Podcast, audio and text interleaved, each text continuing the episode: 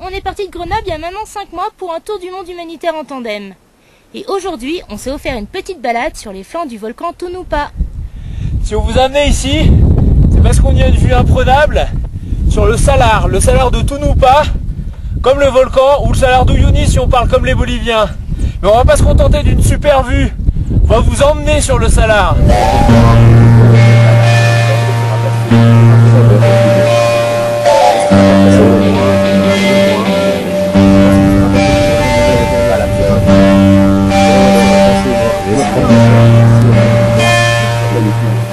Le salar c'est vraiment un endroit enchanteur.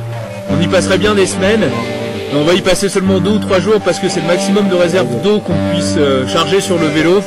Faut pas fier, hein. de l'eau il y en a, il suffit de creuser, mais elle est complètement impropre à la consommation.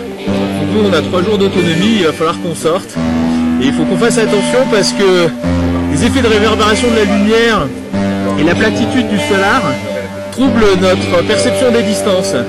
Par exemple, le petit volcan là-bas, qui est le volcan Tunupa, on a l'impression qu'on peut le toucher du doigt. En fait, il est à facile 150 km de distance de, notre bivouac. Donc on va lever le camp bientôt, par là qu'on va sortir du salar, on va vous emmener pédaler un petit peu sur le salar de Tunupa aujourd'hui.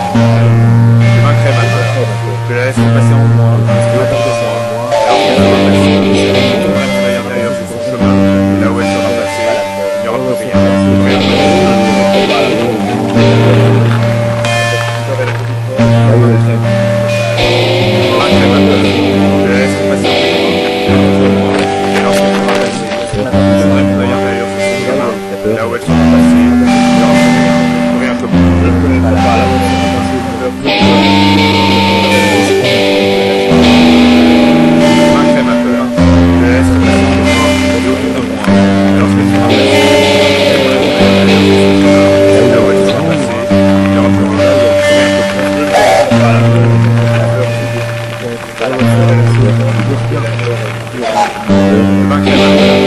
la laisserai passer. Lorsqu'elle sera passée, elle tournera le taille à l'intérieur. Là où elle sera passée, il n'y aura plus rien.